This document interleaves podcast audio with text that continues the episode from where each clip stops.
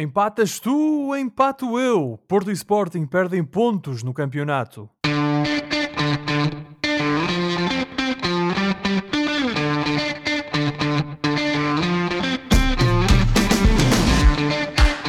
Bem-vindos a mais uma emissão dos Meninos de Ouro, o programa para quem gosta de bola e que está disponível todas as terças-feiras no Spotify, Apple Podcasts, Google Podcasts e em todas as outras plataformas onde se pode ouvir e descarregar podcasts.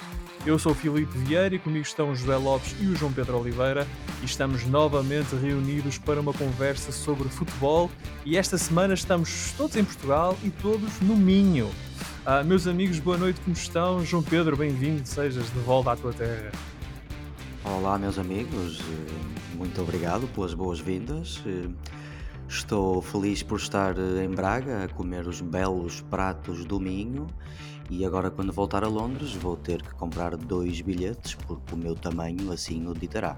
Que coisa bonita de se dizer. E Josué, como é que tu te sentes tendo aqui estes teus dois colegas de programa uh, na mesma região que tu. Boa noite, Filipe. Boa noite, Oliveira. Boa noite a todo o nosso vasto auditório.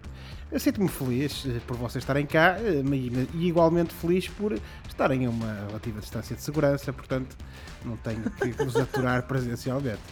Estamos, estamos perto, mas não demasiado perto. Mas não demasiado perto, exatamente. Uh, portanto, obviamente que uh, são as circunstâncias ideais para então podermos levar por adiante a empreitada aqui este nosso programa. Maravilha. Aproveito também esta oportunidade para dar as boas-vindas a todos os ouvintes da Rádio Barcelos e recordar que estamos no ar todas as terças-feiras às 22 horas na rádio que liga Barcelos ao mundo. E hoje vamos falar dos principais jogos da jornada 24 e também olhar para o futebol europeu, nomeadamente o futebol das competições europeias, mas vamos arrancar com a nossa liga doméstica e no Estádio do Dragão. O Dragão que foi palco de um belo jogo de futebol entre o Porto e o Gil Vicente. A partida terminou empatada a uma bola e o Porto não conseguiu aproveitar a escorregadela do Sporting na Madeira. O Gil que jogou com 10 jogadores desde os 2 minutos de jogo. Os 2 minutos de jogo.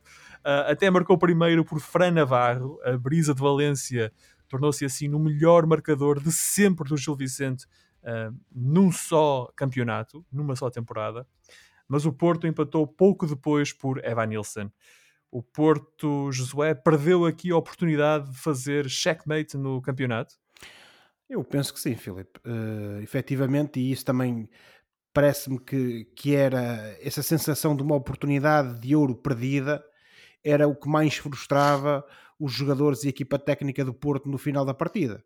Independentemente daquilo que foram as incidências do jogo, ficou aquela sensação de que o Porto perdeu uma oportunidade uh, vamos ver, que pode voltar a repetir-se, é óbvio, não é? Porque ainda faltam algumas jornadas para o final do campeonato, mas perdeu aqui uma oportunidade de efetivamente eh, adquirir uma vantagem pontual sobre o Sporting que lhe permitisse assegurar uh, uma, uma, uma posição de tal maneira solidificada uh, que não obstante um ou outro deslize pudesse ocorrer, garantiam ao Futebol Clube do Porto essa tal margem de segurança para poder ganhar o campeonato tranquilamente. Agora, o certo é que uh, isso não aconteceu. Não aconteceu por muito mérito do Gil Vicente e não aconteceu também, não obstante, obviamente, o domínio, uh, diria, avassalador, sobretudo do ponto de vista territorial do Futebol Clube do Porto, lá está, por ter-se apanhado com, em superioridade numérica logo no início do jogo, mas uh, pareceu-me a mim que houve aqui também muito de mérito do Futebol Clube do Porto, uh, porque o Porto, efetivamente, depois de se apanhar uh, com essa superioridade numérica, tentou sufocar o Gil Vicente, mas houve ali, a meu ver, muita parra e pouca uva. As próprias oportunidades que o Porto foi tendo, e que teve, isso é, é inegável, não é? É uma questão de, de, de óbvia para quem viu o jogo, mas o certo é que parece-me a mim que houve ali pouca cabeça, pouco discernimento do Porto. Houve ali muita aposta no chuveirinho, houve ali muita falta de, de, de, de capacidade de decidir uh, corretamente no último terço do terreno. Parece-me que o Futebol Clube do Porto também apresentou ali algum cansaço que não contribuiu para que eh, existisse esse, esse, esse critério que existisse esse discernimento nesse último terço do terreno. E depois o Porto teve um azar, que foi apanhar o Gil Vicente, que é uma das melhores equipas deste campeonato, sem dúvida. Sim, Não obstante a, infelicidade de se ter apanhado em inferioridade numérica praticamente desde que o jogo começou, estar, soube estar sempre com uma atitude positiva o próprio Mr. Ricardo Soares foi, referiu isso depois no final na conferência de imprensa, quando disse que uh, efetivamente ele percebeu-se que o Gil Vicente não podia pura e simplesmente recuar e jogar a retranca na esperança de tirar uh, uh, dividendos dessas linhas mais descidas, porque sabia que do outro lado tinha um adversário com muito valor. E portanto, essa atitude positiva do Gil Vicente, não desistir, tentar sempre jogar a bola, tentar aproveitar o contra-ataque, tentar aproveitar algum desequilíbrio na equipa do Porto, e, e viu-se isso no gol que o Gil Vicente uh, marcou, no, nesse primeiro gol da partida. Agora, obviamente, que o Gil Vicente, reduzido uh, a 10 jogadores durante um período de tempo tão largo, naturalmente que, e fruto da quantidade de oportunidades que o Porto teve, isto é quase como uma questão de probabilidade, não é? Alguma havia de entrar e efetivamente entrou. Uh, foi um golo que se calhar o Gil Vicente podia ter feito melhor, mas uh, uh, o certo é que não há nada a dizer. O Evan Nilsson voltou a marcar sem apelo nem agravo e portanto ficou esse empate um a um do Futebol Clube do Porto Uh, ao minuto 66, logo ali na, imediatamente na ressaca do gol do Gil Vicente, mas depois Sim. também fica essa nota que é o Porto basicamente esteve uh, mais meia hora, ou mais de meia hora, uh, a seguir ao gol do empate para tentar desbloquear este resultado e não conseguiu. E portanto, a meu ver, aquilo que fica também é essa ineficácia do Futebol Clube do Porto, que de facto, como tu disseste, e bem, Filipe, desperdiçou aqui uma oportunidade dourada para, de forma decisiva e definitiva, uh, arrumar, por assim dizer, com as contas do campeonato. E do outro lado, mais uma vez, fica uh, essa boa imagem Uh, do Gil Vicente, mais uma bela uhum. exibição e sobretudo no jogo, uh, num jogo em que teve circunstâncias muito adversas e portanto uh, acho que há que dar esse mérito e esses parabéns à equipa gilista. E, e, do Gil vamos falar um bocadinho mais à frente, mas João Pedro, quero ouvir também a tua opinião sobre esta, este, este, este tema da discussão, que é, e certamente estás de acordo, que se o Porto tivesse vencido, ficava com 8 pontos de avanço 10 jogos para o fim do campeonato, o Porto era campeão nacional. Sem dúvida, por mais que eu adorasse e adoro discordar de vocês os dois, não posso. Uh, tivemos um Porto cansado. Um Porto Nós andámos a concordar muito nos últimos tempos. Isto aqui está a começar a perder a piada. Sim, vamos perder audiências, temos que começar a, a, a discordar. Mas voltando ao que interessa, o, o Futebol Clube do Porto estava claramente cansado apesar da muita vontade dos jogadores, característica do, de um clube como o Porto e de um treinador como o Sérgio Conceição, mas notou-se que o Porto estava um bocado a, a debelar um, aquele cansaço físico da, do, do jogo intenso que teve em Itália na quinta. Eu recordo que três dias depois do jogo, o Porto jogou contra o Gil Vicente e, portanto, teve menos dias de descanso e teve um gigante Gil Vicente pela frente e que merece todos os elogios do mundo, porque eu não me lembro da última vez que vi uma equipa jogar no Dragão tanto tempo com, tão, com menos um jogador e jogar o jogo pelo jogo, apesar de obviamente ter tido menos oportunidades e menos passes, foi uma equipa que nunca desistiu de tentar fazer estragos no, no Dragão e isso merece todos os elogios do mundo. O Porto perdeu sim uma oportunidade de ouro para praticamente resolver a questão do, do campeonato. Um, contou com também um azarado Taremi, que para mim foi um dos melhores em campo, a par do, do Pep, mas sim, falhou um, um golo cantado, como se costuma dizer aqui na nossa terra, e portanto eu diria que isto foi uma mistura de cansaço, azar e um gigante Gil Vicente. Eu tenho que deixar uma palavra uh, à revelia daquilo que tu querias, Filipe, mas eu tenho que deixar uma palavra para a Brisa de Valência, que fez um golaço, humilhou o Mabemba e o Fábio Cardoso. E tenho que é um deixar... grande gol, é um grande, é um grande gol. Eu, eu, eu, se fosse central um grande trabalho de avançado. Eu, se fosse central de Futebol do Porto, aposentava-me depois daquele gol. Quer dizer, aquilo foi mesmo, foram maniatados completamente pela foi, um, foi uma, uma uma finta lindíssima e muito deliciosa de ver. E tenho que deixar também uma palavra para a grande atitude competitiva do Samuelino. Que também fez um belo jogo, e finalmente desse rapaz, esse capitão que andou esquecido durante anos no Passos de Ferreira e depois foi fazer um anito à Lituânia, que é o Pedrinho. Aos 29 anos, para mim, o Pedrinho foi o melhor em campo neste jogo e mostrou que é um jogador completo. Técnica, força, garra, vontade e liderança. É uma pena que só agora ele esteja a evidenciar no Campeonato Português, mas ao mesmo tempo é ótimo vê-lo neste campeonato português ou, ou, irmos a tempo de o ver neste campeonato português. Afinal, 29 anos não é assim tão velho e, portanto, para os adeptos de futebol, eu espero que este padrinho continue a, a mostrar eh, este belo jogador que é no campeonato português. Em relação ao Porto, perdeu sim uma oportunidade de ouro, mas acaba por se compreender minimamente, dado o, o, a fase adiantada da época. Nós estamos no último terço, as pernas começam a falhar e, mais uma vez, dado este épico Gil Vicente que tivemos o privilégio de ver no Dragão. Coisa linda. Falaste Obrigado. bem. Gostei de ouvir. Normalmente. Eu, eu e todos os ouvintes, neste momento, tivemos agora um momento em que pensamos: caramba, este rapaz falou bem. Hum. Estás-me a fazer corar. Estás a corar. Pela rádio, pela rádio não se vê. Ainda bem. Uh, Josué, eu prometi que falaríamos do Gil Vicente e estamos uh, e vamos agora a falar do Gil Vicente. Eu, eu não sei, eu não, não sou propriamente um perito na história do Gil, mas esta será a melhor equipa de sempre do Gil Vicente, da história do Gil, porque o Gil nunca foi às competições europeias, creio eu. Uh, nunca tinha terminado uma primeira volta em quinto lugar, fez isto esta época. Obviamente já ganhou a segunda liga, mas a primeira liga é a primeira liga, portanto é, é uma, uma afirmação é uma afirmação assim tão descabida esta de que esta é a melhor equipa do Gil Vicente de sempre. Oh Filipe, eu imagino que eh, eventualmente, não sei, do ponto de vista de, de algum estatístico do futebol, poderemos não estar a ser completamente uh, uh, corretos, por assim dizer. Uh, imagino também que hajam adeptos do Gil Vicente saudosos de equipas de outros tempos, não digo que não, não é como há sempre, mas do ponto de vista objetivo, parece-me a mim que tu, aquilo que tu dizes é de facto a realidade. O Gil Vicente nunca andam por estas por estes, por estes caminhos, por assim dizer, dos lugares europeus. Uh, nunca vimos um Gil Vicente com esta qualidade futebolística, com esta performance, quer coletiva, quer individual.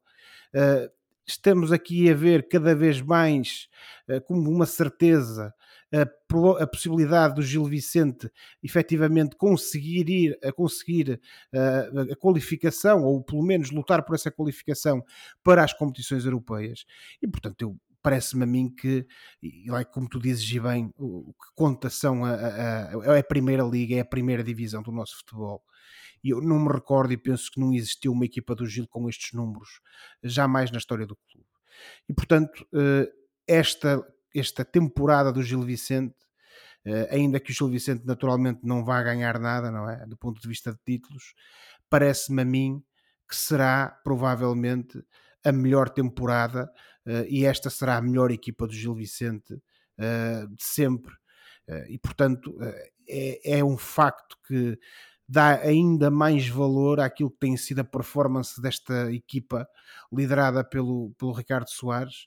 E uh, efetivamente é apenas esperar uh, e os adeptos do clube certamente que assim o esperam que este tipo de resultados e esta frequência do Gil Vicente pela parte cimeira da tabela seja algo que possa acontecer mais vezes no futuro. Não será fácil, será pouco provável, mas naturalmente que fique essa esperança. E uh, na, depois também, eu parece-me a mim, e isto já falo como uh, alguém que vive no, no Conselho de Barcelos, uh, esta época também ajudou a uma coisa uh, ajudou a que efetivamente a, a parceria, por assim dizer, o casamento dos adeptos uh, e dos barcelenses, sobretudo dos barcelenses, com a equipa, uh, finalmente fosse uh, um, um, dado, um dado concreto, e isso também se viu no Estádio do Dragão, em que basicamente o setor destinado para os adeptos gilistas estava completamente esgotado. E parece-me a mim que será desta que Barcelos efetivamente passará a dar ao Clube da Terra o apoio que ele merece e isso viu-se não só no jogo do Porto, mas também se tem visto no Estádio Cidade de Barcelos, e portanto uh, costuma-se dizer que as vitórias no futebol mascaram tudo, eu acho que aqui não é uma questão de mascarar, é mesmo uma questão de solidificar e de ajudar a que o Gil Vicente cresça e aproveite a época que está a fazer precisamente para crescer, não só eh, junto dos seus adeptos, mas também enquanto clube e enquanto equipa, e ver o que é que, eh, que dividendos é que o Gil Vicente poderá tirar no futuro desta época que, sem dúvida nenhuma, independentemente de como acabar, é já uma época histórica para o clube. Olha, completando essa tua ideia da solidificação da equipa, dizer que o Gil Vicente não perde desde o ano passado. O Gil Vicente não perde desde o dia 18 de dezembro, a altura em que perdeu 3-0 com o Sporting, o campeão nacional, e desde então leva 6 vitórias e 3 empates. Um dos empates foi com o Porto, como sabemos, e uma das vitórias foi contra o Benfica, como vocês bem sabem. São, são números impressionantes, Oliveira. Números impressionantes, é, é lá está, é um atestado, por assim dizer, à excelente época e este excelente grupo de jogadores e, e naturalmente staff e direção uh, do clube que se já nas duas últimas temporadas conseguiu assegurar a permanência e crescer enquanto clube que vinha de uma situação complicada, como todos nós sabemos, uh, agora esta época está efetivamente a ser algo que imagino que não tivesse passado pelos sonhos mais mirabolantes, por assim dizer, uh, da, da, direção e, da, e da, da equipa técnica agilista e dos próprios jogadores, mas o certo é que está a acontecer eles estão a tornar essa, essa, este, espécie de sonho realidade e, portanto, uh, há como disse o grande Marinho Pérez, parabenizar o Gil Vicente pela esta excelente época que está a fazer. O sensacional Gil é então quinto classificado no nosso campeonato. Olhando para a Liga Europa, João Pedro, e rapidamente, antes que o tempo nos escape, o Porto, a meio da semana, garantiu a qualificação para os oitavos de final da Liga Europa, eliminando o Lazio. Os Dragões vão jogar agora com o Lyon. Tu pensas que o Porto é candidato a este título europeu? De todo. Penso que o Porto é um dos candidatos secundários a ganhar este título europeu. Oh. Estou convencido que o Porto vai ultrapassar o Lyon, até porque o Lyon está a fazer uma má época, está em oitavo lugar na Liga Francesa, o que não é normal para uma equipa que nos últimos, eu diria, 20 anos teve momentos, momentos bastante bons, tanto a nível interno, com não sei quantas ganhou, mas eu creio que ganhou cerca de sete campeonatos seguidos ou algo do género, ehm, e depois também chegou a ir eh, algo longe na Liga dos Campeões. Hoje em dia, e principalmente nesta época, o Lyon uh, é uma equipa mais fraca do que tem sido e, portanto, eu estou convencido que pelo menos esta eliminatória o Porto vai ultrapassar dada, dado o crescimento grande que eu tenho visto nesta equipa em concreto, e estou a falar do Barcelona, eu creio que neste momento o Barcelona será o grande candidato, pelo menos para já, a ganhar a Liga Europa. O Barcelona, então, o teu candidato à, à vitória na Liga Europa. E nem digo isto para agradar o Josué, é mesmo o que eu penso. O Barcelona está de volta, meus amigos. O Barcelona está Muito. de volta, é o Xavi Ball, é o Xavi Ball. Xavi Ball. Um, o, bem, o Porto perdeu pontos em casa com o Gil Vicente. Quem também perdeu pontos foi o Sporting. Uh, o Sporting voltou a perder pontos nas regiões autónomas. Depois da derrota nos Açores em janeiro, os Leões empataram na Madeira em visita aos Barreiros. Sem Pote e Sarabia, Ruben Amorim optou por jogar em 3-5-2, com Paulinho e Slimani na frente. A equipa acusou a alteração tática e demonstrou dificuldades no processo criativo. Ora, o Sporting dominou a partida, é um facto, mas tirando um grande remate de Porro que bateu na parte interior da barra, raramente esteve perto do golo. E no fim, Coates, lá foi ele para a frente e o Sporting acabou o jogo com Paulinho, Slimani e Coates na área do Marítimo. Na época passada, o Sporting conquistou muitos pontos depois da hora, esta temporada nem tanto. Josué, acabou a estrelinha de campeão? Oh, Filipe, era precisamente isso que eu ia falar. Eh, eu não digo que ela tenha acabado, mas eh, como eu já referi aqui uma vez, quando os ventos da fortuna começam a soprar de, de uma, de uma, numa direção diferente, depois isso também se ressente. Um, o Sporting, como tu disseste bem, eh, foi dominador, uh, teve essa adversidade de sofrer um golo uh, logo uh, praticamente a, a, abrir o jogo, uh, enfrentou um Marítimo que se apresentou muito bem preparado e com um esquema defensivo bastante eficaz para conseguir conter os ímpetos deste Sporting. E isso notou-se precisamente na dificuldade que o Sporting teve em reagir a esse gol inicial. Uh, o Slimani lá conseguiu empatar a partida ao minuto 38, antes do intervalo, mas o certo é que de facto o Sporting nunca mostrou, a meu ver, capacidade para conseguir uh, ultrapassar essa estratégia defensiva hum, do, uh, do, do, Marítimo e efetivamente dar a volta ao marcador. O Amorim tentou mostrar uma abordagem diferente neste jogo, Uh, fez uma alteração de sistema, apresentou-se em campo com três médios, mas o certo é que essa alteração também não conseguiu, a meu ver, uh, encaixar ou conviver bem, não só entre os próprios jogadores de Sporting, mas sobretudo também com a abordagem tática que o Marítimo apresentou. E portanto, como tu também adiantaste, Filipe, efetivamente acabamos por assistir a um Sporting a regressar às origens, por assim dizer, àquilo que sabe fazer, aquilo que no passado resultou uh, e portanto uh, isso culminou mais uma vez com a subida do Coates para a ponta de lança para ver se pela enésima vez o Sporting conseguia, ao cair do pano, mais um golinho pelo seu ponta de lança que normalmente joga à central. Uh, no entanto, essa estrelinha estava noutro, noutra, noutro quadrante, por assim dizer, não esteve no estádio dos Barreiros uh, e, portanto, o Sporting não teve, à semelhança do que aconteceu no passado, essa possibilidade de, à 25 hora, conseguir com algum golpe de teatro levar para casa os três pontos.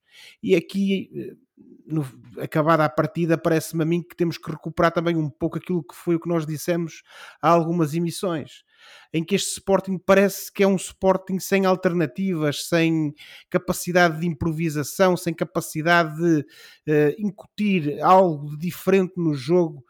Eu vou usar uma palavra que eu odeio, mas que está muito na moda, uh, que é o Sporting não conseguiu ser disruptivo.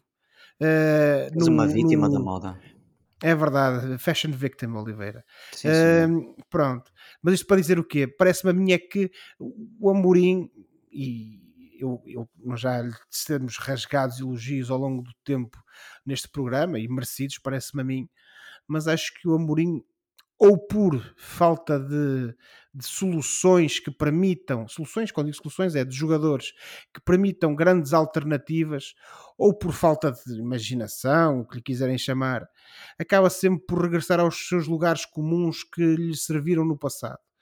O certo é que as pessoas já conhecem o Sporting, já conhecem aquilo que são esses lugares comuns do passado do Sporting, e quando se tem uma equipa bem preparada, como foi o caso do Marítimo, uh, isso depois cria dificuldades acrescidas.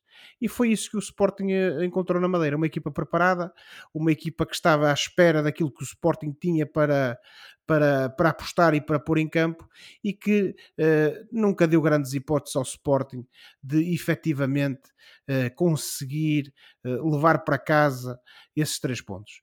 E portanto, a meu ver, é isso que tem de ficar de, no final desta partida como tema de, de, de debate interno no Sporting, de introspeção, que é o facto de o Sporting parecer ser uma equipa sem soluções, sem alternativas, sobretudo quando se encontra numa posição adversa. E uh, se, isto, se esta jornada acabou fruto do resultado do Porto por não trazer prejuízo para o Sporting, por assim dizer, o certo é que é demonstrador de que nem jornadas vindouras o Sporting poderá ser confrontado com problemas semelhantes a este. E se essa falta de resposta que assistimos no jogo contra o Marítimo se mantiver, então aí o Sporting vai ser prejudicado porque eh, nós, esta época, temos vindo a assistir a um Porto competente, a um Porto com muita qualidade e que certamente não deixará escapar uma segunda vez a, a oportunidade para poder se distanciar ainda mais do Sporting na luta pelo campeonato. E tu, João Pedro, o que é que, o que, é que achas? Também pensas que a estrelinha do Sporting ficou em 2021? Eu vejo as coisas de uma forma ligeiramente diferente, embora não se possa dizer que esteja necessariamente a contrariar o, o Josué. Eu acho que isto é.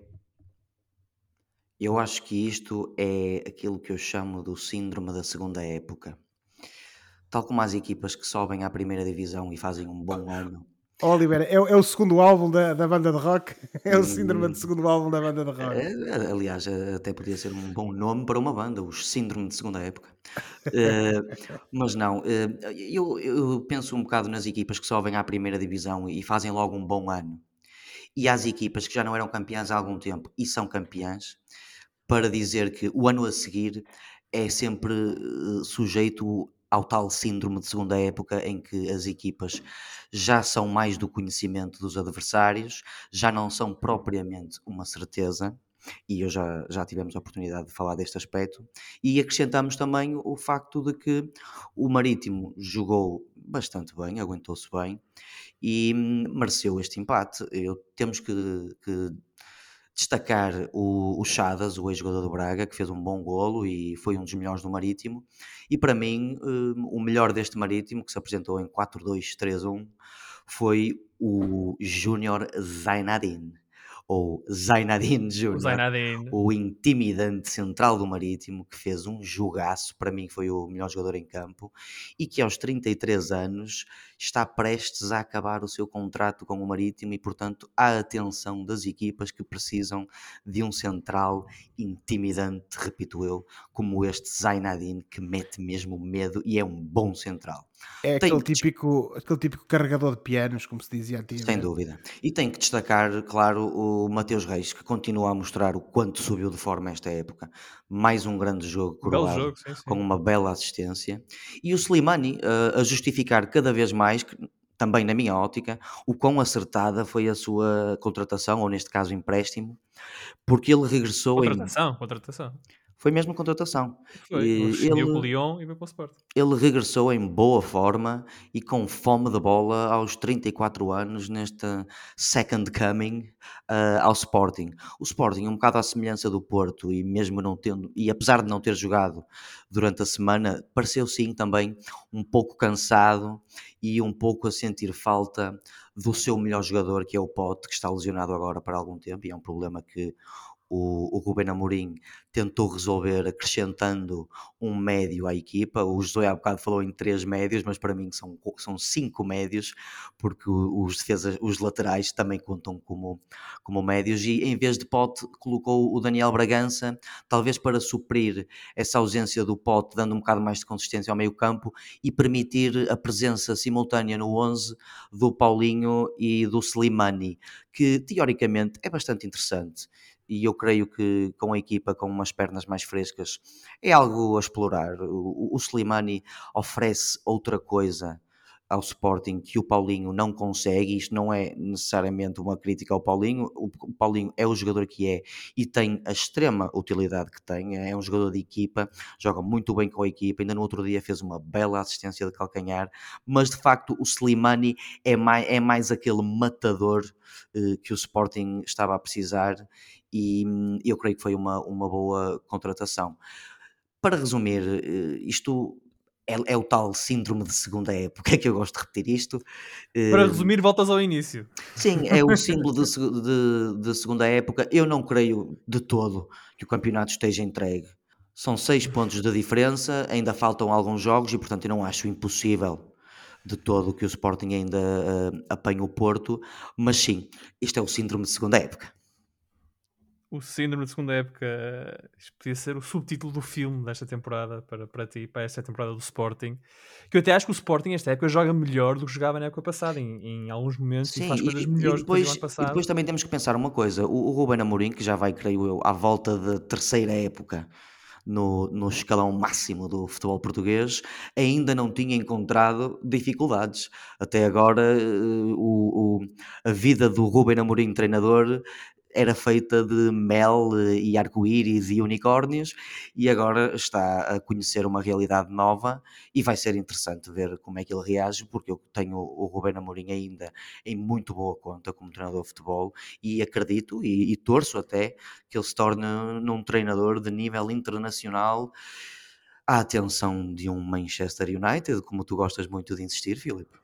Muito bem, muito bem. Um dia, Oh um dia. diabo! Oh diabo! Queres ver que o homem afinal já mudou de opinião? Eu nunca, eu nunca tive uma opinião contrária. Aquilo Nunca que eu dizia era que o, o, o, Ruben Amorim tem muito pouca imprensa ainda em Inglaterra quando comparado com o Ten Hag e com o próprio Pochettino, que eu não acredito que seja a solução para o Manchester. Acredito que o Ruben Amorim seria uma, uma solução muito interessante, mas não tenho a certeza de que, de que resultaria, porque o Ruben Amorim tem um grupo praticamente de miúdos e chegaria a um balneário de estrelas e algumas primadonas no Manchester e, portanto, resta saber como é que ele lidaria com isso. Mas eh, o, o Ruben Amorim, continuando na senda daquilo que tem feito, eu não vejo porque não possa ser equacionado para o Manchester ou um clube eh, igualmente grande no futuro. O Oliveira nunca se engana, raramente tem dúvidas. É só como o cavaco. Do tio. Ora então, ahm, na quarta-feira temos Sporting Porto para a Taça de Portugal e vindo na sequência daquele quente clássico do Estádio do Dragão, Josué, quais são as tuas expectativas para esta primeira mão das meias finais da Taça de Portugal? A minha expectativa, Filipe, é precisamente eh, eh, eu achar que vamos ter um, um jogo que vai começar quentinho. Acho que, espero que não, mas penso que vai ser uma, uma continuação eh, daquilo que foi aquele triste jogo para o campeonato no Estádio do Dragão. Então vai começar quentinho e acabar em chamas. Eh, Eu espero que não, Oliveira, mas é, parece-me que sim.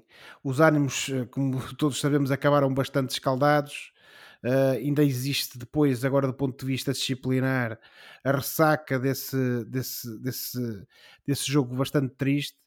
E eu parece-me a mim que das duas uma, ou os treinadores têm uma perspectiva bastante construtiva no sentido de incutir nos jogadores que aquilo é um jogo de futebol e que eles têm que entrar em campo é para ganhar e, esquecer o que se passou no último jogo, ou então eu parece-me a mim, e aí espero também que não haja interferências externas ao balneário, por assim dizer.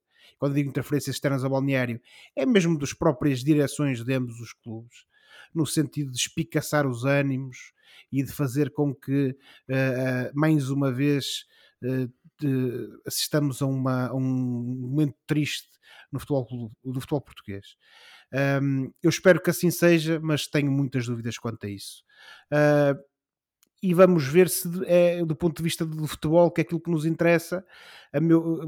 Parece-me a mim que fica aqui é a dúvida de se perceber se o Futebol Clube do Porto aprendeu com aquilo que o Sporting lhe ia fazendo no Dragão. Em que, e eu já na altura o referi e mantenho essa opinião, se o Sporting não acaba reduzido em termos numéricos, provavelmente teria ganho aquele jogo. Uh, vamos ver qual é que vai ser a abordagem do, do Ruben Amorim. Vamos ver se o Sérgio Conceição aprendeu com, com aquilo que se passou no Dragão. Mas, sobretudo, o que eu espero é que seja um bom jogo de futebol e não uh, um jogo uh, que pouco tenha a ver com o desporto rei. e aqui nem sequer vou fazer comparações com o rugby, porque o rugby é um desporto de, gente civilizada, não obstante o facto de ser bastante físico e de haver muito choque. Um, mas o que eu espero, acima de tudo, é que seja um jogo de futebol que dignifique dois clubes grandes e dois históricos do futebol português e, sobretudo, que dignifique uma competição tão bonita e que nos é tão querida como a Taça de Portugal. Coisa bonita de se dizer. E tu, João Pedro? E eu o quê, Filipe? O que é que me queres perguntar, rapaz? Quais são as tuas expectativas para este jogo de Taça Portugal? A minha, Sporting Porto. a minha expectativa é que vai ser um jogo quentinho, não sei quão quente vai ser. E em segundo lugar, dado que estas equipas, especialmente este ano, estão muito equilibradas em termos qualitativos, eu creio que isto vai mesmo até às últimas. Não acho que vamos ter algum lamiré sobre quem vai passar esta eliminatória em Alvalade e acho que este jogo vai ser uh, terminado uh, no Dragão. Creio que vai ser uma, uma eliminatória que vai ser disputada até aos últimos minutos e quem sabe se no segundo jogo não teremos até prolongamento e ou penaltis de tão equilibradas que estão estas equipas este ano, é isso que eu acho. Ora, o Sporting Porto é então quarta-feira, dia 2 de março, portanto amanhã, às 20h45 no estádio de Alvalade. Fica também a nota, o outro jogo, a outra meia-final, o Tondela Mafra, joga-se na quinta-feira às 8 e a primeira mão então dela, a segunda mão será em Mafra. A segunda mão já agora marcada para a, a partida para 20 de abril. Portanto, mais uma vez, a Taça Portugal com as meias finais esperadas por mais de um mês. Porque, claro, faz sentido. Ora, uh, avançamos no programa. Depois de uma boa exibição com o Ajax para a Liga dos Campeões, o Benfica voltou aos triunfos no campeonato, derrotando o Vitória de Guimarães por 3-0, num jogo em que Darwin Núñez foi novamente destaque, marcando mais dois golos. A equipa do Benfica pareceu um pouco mais confiante após o empate com o Ajax e está agora a 4 pontos do Sporting. Josué, isto reacende a luta pelo segundo lugar? Não, Filipe, nem pouco mais ou menos. Uh, pelo menos oh. acho que não, quer dizer. Uh, de facto, o Benfica conseguiu cortar em dois pontos a distância para o Sporting, mas uh, eu acho que qualquer tipo de previsão que passasse por dizer que este Benfica está de volta e que o Benfica agora é que vai ser, é tremendamente exagerado. a, minha, para, a meu ver, e essa é que é a principal nota que fica desta exibição do Benfica contra o, o, o Vitória de Guimarães uh, tem a ver precisamente com aquilo que tu falaste, a questão da confiança. Nós, uh, nos últimos programas, já tínhamos abordado este ponto. Eu já tinha referido que uh, o Benfica precisava de bons resultados para ganhar confiança. Quando falámos daquele descalabro completo do Benfica no estádio do Bessa, eu referi também isso referi que o Benfica, o que lhe faltava era essa confiança, essa estabilidade emocional e mental, porque a qualidade existe naqueles jogadores, independentemente de nós dizermos que o plantel é mais ou menos desequilibrado, que tem condições para ser adotada esta ou aquela tática. Existe ali muita qualidade. Isso tem-se visto nos, nos, nas eh, iniciativas individuais dos jogadores que têm ajudado a que o Benfica tenha, um, durante este último período bastante negro em termos de resultados, que tenha ajudado a que esse, esses resultados não tenham sido tão maus como poderiam ser, tendo em conta as fracas exibições. E portanto, a, minha, a meu ver, a grande diferença neste jogo contra o Vitória foi essa foi precisamente o Benfica encontrou ali confiança, encontrou ali também, a meu ver, uma dinâmica. Uh, o, o, Nelson Veríssimo voltou a apostar num 11 uh, que, com é uma ou outra alteração que efetivamente foram feitas, mas que efetivamente lhe parece a ele dar-lhe mais segurança. Uh, Parece-me a mim que foi inteligente manter a aposta no Tarate. Eh, que foi um jogador que esteve com um sinal mais no, no jogo com o, com o Belenenses. Uh, e, e, e, eh, perdão, com o Belenenses, com o Boa Vista uh, para o campeonato e que também esteve bem de, quando, no jogo contra o Ajax. E portanto, uh, o Benfica, apostando nessas peças e nessa estabilidade que me parece a mim que já foi mais ou menos encontrada, pelo menos nessa ideia de, de, tática, em termos táticos e em termos de, de, de, fio condutor de jogo, que o Veríssimo parece-me ter encontrado, um, é algo positivo. E depois, uh, esse, aquilo que foi o jogo do Benfica contra o Ajax, sobretudo pela questão dramática da forma como o Benfica acabou por conseguir o empate, deu essa dose de confiança, deu esse tónico uh, à equipa que, que, que lhe faltava e que efetivamente eh, era uma necessidade grande que o Benfica tinha para conseguir estabilizar eh, a, parte emocional e concentrar-se naquilo que é o mais importante, que é jogar a bola e jogar bem a bola. É certo que mais uma vez o Benfica também pôde, mais uma vez quer dizer, o Benfica pode contar mais uma vez com alguma debilidade uh, do, do Vitória de Guimarães, que também não foi um adversário assim por aí além muito dificílimo. Apesar um, de ter feito o dobro dos remates.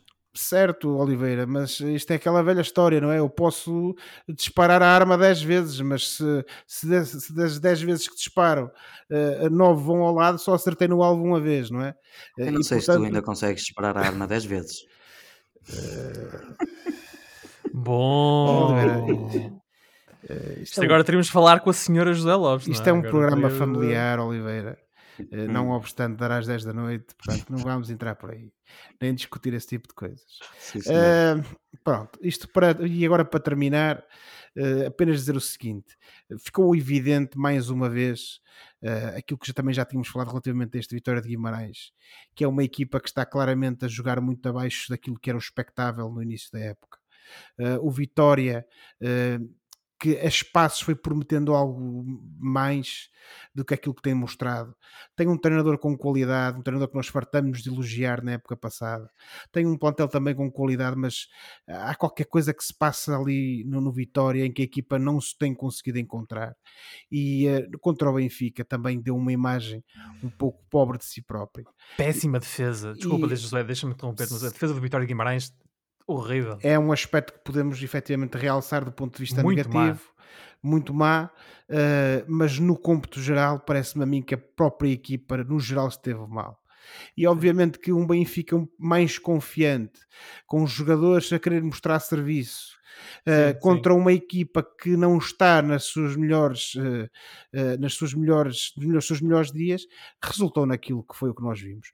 Foi uma vitória do Benfica sem apelo nem agravo, com mais dois golos para o Darwin Núñez e, portanto, uh, no final, para o Benfica, certamente e sobretudo para a cabeça dos jogadores, o que vai ficar vai ser uh, os três pontos, a vitória e mais essa dose de moral, de confiança que certamente a equipa acabou também por conseguir uh, adquirir nesta vitória contra, contra o Guimarães, contra a vitória de Guimarães. Vá lá, eu acho que o Benfica de há duas ou, duas ou, três semanas atrás teria tido mais dificuldades contra este Vitória porque não tinha essa confiança adquirida, particularmente no jogo com o Ajax. Foi um jogo que correu bem ao Benfica e João Pedro, tu como és o nosso comentador de assuntos europeus, um, olhando para a Liga dos Campeões... É o nosso, quais... é o nosso Nuno Rogério. É o nosso Nuno Rogério da, da Champions. Livra-te um, de me voltares a chamar isso. Tendo o Benfica empatado a dois com o Ajax na primeira mão, não valendo os golos fora, uh, um golo e meio, digamos assim, o Benfica, quais são, na, na, tua opinião, as reais possibilidades do Benfica seguir em frente e peço de capacidade de síntese?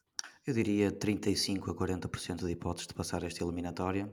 O Benfica hum. continua, a ser um, continua a ser uma equipa mais fraca do que o Ajax, mas adquiriu de facto alguma confiança naquele jogo da primeira mão os jogadores, mais uma vez, veem na, na Liga dos Campeões uma montra que os pode promover, quem sabe, para outros voos diferentes do, do próprio Benfica. Depois há a questão do brio e, portanto, o Benfica não é de todo favorito a passar esta eliminatória, mas tem hipóteses. Porque, até também porque o futebol é pródigo, é pródigo nestas coisas e nós gostamos de, de ser surpreendidos. E, portanto, um bocado à semelhança da primeira mão na luz, aquilo que os jogadores do Benfica têm que fazer é encarar este jogo como mais uma final e deixar eh, tudo em campo. Só uma palavrita para o Vitória de Guimarães, que já vai na terceira derrota seguida e que conseguiu a proeza de perder contra a Belenenses SAD, a equipa de longe mais fraca da liga e que de certeza vai descer de divisão.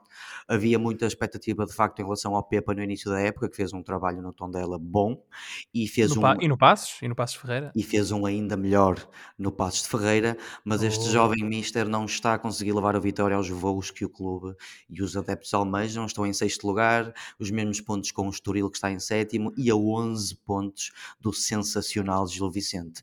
Tem bons jogadores como o Rochinha, o Quaresma, o Estupinhã, o Alfa Semedo. O próprio guarda-redes Varela também é bastante bom e de facto o Vitória de Guimarães não está uh, a, este ano à altura daquilo que os adeptos queriam e, e, é, e é, eu diria, a, a, desilusão da época. O Rochinha jogava no Braga. Um, Gosto, eu gosto dele, pronto. Mas sim, eu até diria que o Vitória e o Benfica são dois clubes que se espelham um bocadinho em nível de problemas estruturais que têm. Um, os problemas do Vitória são muito superiores aos problemas a só os jogadores ou treinador. Há ali problemas estruturais do clube. Sim, continuas, ser, continuas lutas internas a eh, nível ah, da direção. Podem ser piores, mas serão tão graves como os do Benfica? Obviamente que em relação ao Benfica em Portugal é sempre tudo é, levado ao expoente máximo, é, mas em termos de base, em termos de base, acho que são problemas, são clubes a viver momentos semelhantes. Um, mas eh, já que voltaste ao jogo, dizer que o melhor momento do jogo foi a entrada em campo de Yaremchuk, o ucraniano do Benfica foi ovacionado pelo público da luz e recebeu a braçadeira de capitão das mãos de Jan Vertonghen. E fica também aqui expressa a nossa solidariedade para com o povo ucraniano e a nossa esperança de que melhores dias virão. Paz para a Ucrânia. Uh, se tivermos tempo, vamos mais à frente neste programa falar sobre as sanções da FIFA e da UEFA à Rússia, mas fica aqui esta nota, de facto, para assinalar o momento mais alto deste jogo. Foi uh, a reação humana à entrada do único ucraniano a jogar na Liga Portuguesa, Roman Yaramchuk, uh, quando entrou no, aos 60 e qualquer coisa minutos para o lugar do Darwin. É impossível ficarmos, impossível ficarmos indiferentes ao, ao semblante do, do ucraniano Sim, e ao momento bastante. aligerado. Eu confesso que fiquei muito afetado quando, quando vi aquela cena. E os parabéns ao público que estava na luz, que portou-se muito bem. Sim, sim, sim, sim, sim. Estamos todos com o povo ucraniano. Sim, senhor. Um, vamos falar agora um bocadinho do Braga e para por questões de tempo vou passar apenas a bola ao João Pedro, porque ele é que é o nosso braguista. É o comentador, é o Nuno Rogério dos Meninos de Ouro e também é o Marcelo Del Souza. Para não me chamares isso. Porque só fala, só fala do Braga. Um, o Braga carimbou esta semana a passagem aos oitavos de final da Liga Europa, eliminando os moldavos do Sheriff Tiraspol nos penaltis. Os arsenalistas vão agora defrontar o Mónaco. Para o campeonato, o Braga empatou com o Santa Clara em casa e mantém-se com 4 pontos de vantagem para o Gil no quarto lugar. João Pedro, eh, muito rapidamente, é na Europa, na Europa, que o Braga coloca as suas fichas? Bom, está claro que o Braga. Isso é foi um... a Marcelo. Esse bom foi a Marcelo. É um dos grandes candidatos a ganhar bom. a Liga Europa, o Braga. Estou a brincar. O Braga um... e o Barcelona, não é? Não, eu acho que a luta do Braga este ano é ir o mais longe possível na Liga Europa e eu acredito no, no milagre do Mónaco, vamos ver, e, e, fazer o melhor possível no campeonato, sabendo que para ficar em quarto tem que, tem que apontar ao terceiro. E, e na próxima época, melhores dias virão. Eu creio ou acredito e desejo muito que estejamos uh, no início de um capítulo muito bonito na história do Braga, porque é com muita satisfação que vejo uma quantidade grande de miúdos a ter oportunidades do Braga. O jogo com o Sheriff mostrou eh, quanto estes miúdos sentem o clube. Se vocês viram o jogo, estavam todos, os que estavam de fora também, a torcer muito.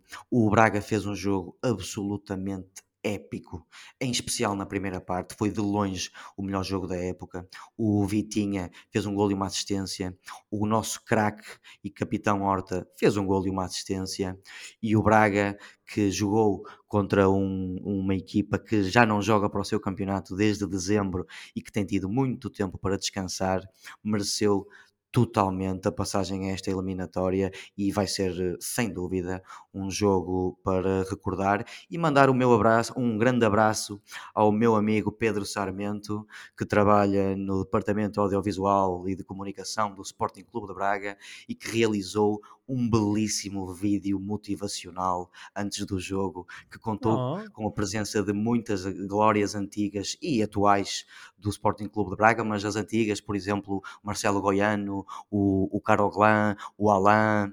Um, Marcelo Goiano é, o próprio, entra na lista de glórias do Braga. Não, glórias, antigos jogadores.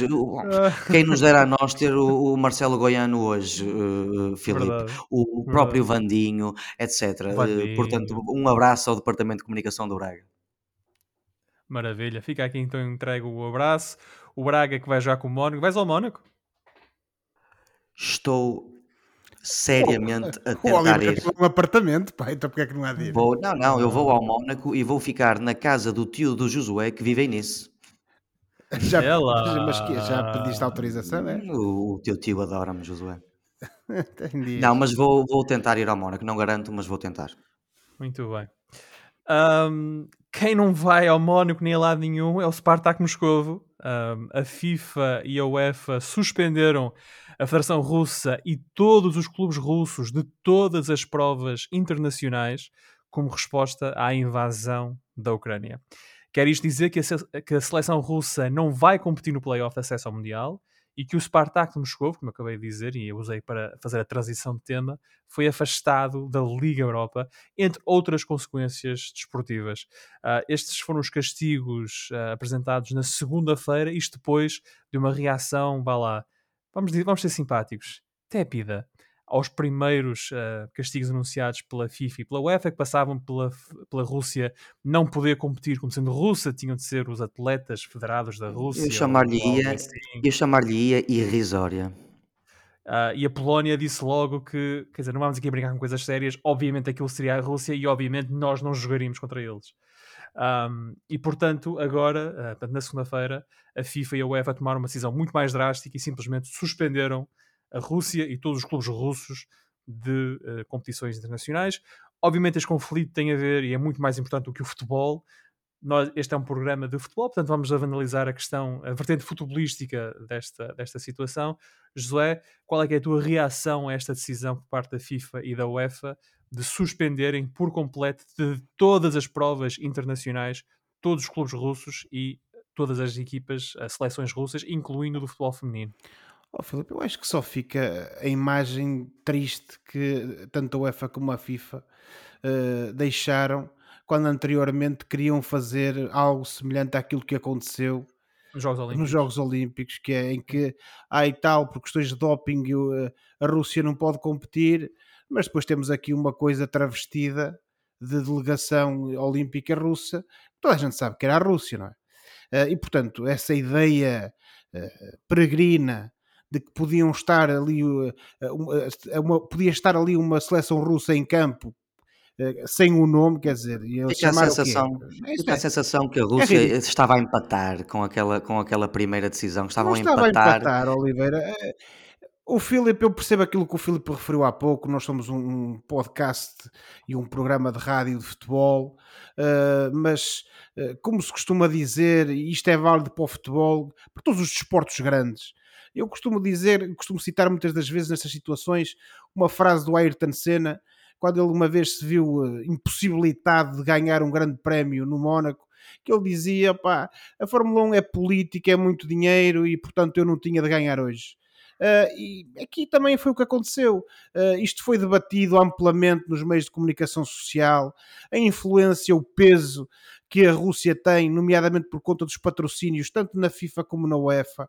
Temos que recordar que o presidente da UEFA e aqui não, vou, não estou a dizer nenhum juízo de valor sobre o homem, até porque não conheço, nem sequer sigo a o trajetória dele, nem faço a mínima ideia se o homem é sério, se não é, se é apoiado do Putin, não é, não, pura e simplesmente desconheço, mas não deixa de ser russo, isso também terá algum peso, ele não terá chegado lá por acaso.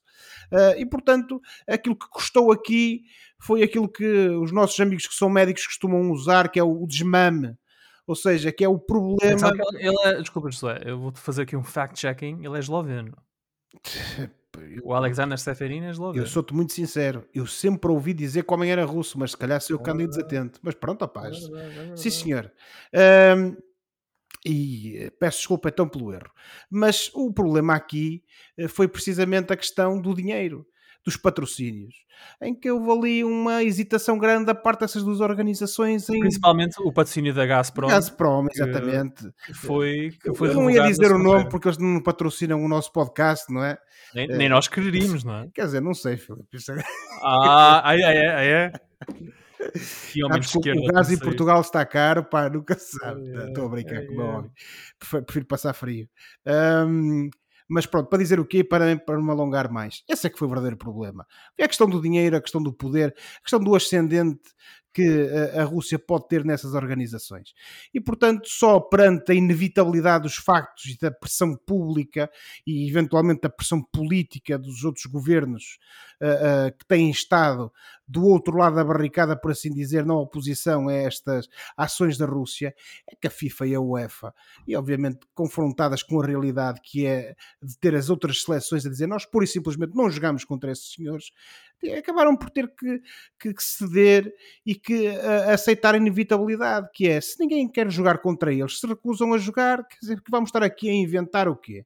Não podemos inventar nada. E, portanto, epá, é tirar esses senhores da competição e depois vamos ver como é que vamos resolver este problema. Agora, dito isto, e para concluir, Filipe, isto, sobretudo para a qualificação do Mundial, vai ser aquilo que se costuma dizer que é um berbicacho porque agora vão ter que, vai ter que haver aqui muita engenharia, por assim dizer, muita improvisação por parte da, da UEFA, que organiza a qualificação para, das equipas europeias, uh, no sentido de perceber como é que vai ser substituída a Rússia nos, nos, nos playoffs. Se vai ser alguém que vai entrar para o lugar deles, se vão haver, se vai existir uma equipa que vai ter a qualificação direta porque ia jogar contra a Rússia e a qualificação direta para a final do playoff, mas agora a final já não joga. Uh, perceber se vai haver aqui uma ideia de ir repescar alguém para ocupar essa vaga da Rússia, isso a UEFA ainda nada referiu, ainda nada esclareceu. Portanto, vamos ter que aguardar, não é? Uh, agora, de todo modo, também seria engraçado, tendo em conta as seleções que ficaram de fora, não sei uh, assistirmos a uma coisa como se assistiu no Mundial de 92, em que, fruto de uma situação infelizmente semelhante como esta, foram buscar os jogadores dinamarqueses ah, sim, uh, ao, com a Jugoslávia. Ao, ao, sul de Espanha, onde já estavam todos de férias e com os pés na areia, e depois acabaram por ser campeões europeus. Obviamente, essas coisas acontecem muito raramente, mas não deixaria de ser curioso termos uma equipa que não se qualificou a ser repescada e depois até fazer um bonito no Mundial. Veremos. João Pedro, qual a tua reação às medidas da FIFA e da UEFA? E eu sei que há muito para dizer sobre este tema, mas pedia-te que não te alongasses. Uh, vieram ad infinito. um pouco tarde, mas foram inevitáveis, muito necessárias e necessariamente obrigatórias. Um, infelizmente temos que afastar-nos, ou, ou pelo menos falar um, um, pouco de algo mais do que de futebol, que é algo que não quereríamos muito, mas a, a atualidade e a gravidade do que se passa assim o, o obriga. Um, eu creio que não podendo fazer mais do que isto, é importante um, alienar os russos, isolá-los e fazê-los perceber que isto vai ser gravíssimo para a sua reputação. O desporto é uma das maiores armas que as sociedades podem usar. O, o desporto é, é algo que apela à competição saudável, um, à, à entreajuda, à saúde física e mental e emocional. Um, é, uma, é algo que é suposto unir as pessoas em torno de uma coisa tão saudável como é o exercício físico e tem um poder muito forte no mundo do desporto, especialmente o futebol. E eu acho que este tipo de ações são necessárias, eh, quanto mais não seja para eh, deslegitimar eh, este regime russo e, quem sabe algo irá implodir por dentro e alguém e algum salvador há de aparecer lá por dentro. Eu recordo que se que a própria República Checa e, e, a Suécia, estou a falar das seleções de futebol, também recusaram uh, jogar com a Rússia caso a Rússia Sim, que são as outras seleções daquela chave. Portanto, Recordo... a, chave a chave desse playoff é Polónia, Rússia, República Checa e Suécia.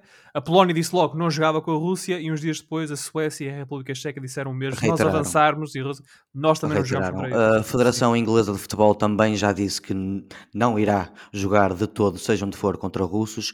Iria haver um jogo entre das seleções femininas de, de Inglaterra e, de, e da Rússia que já não vai acontecer.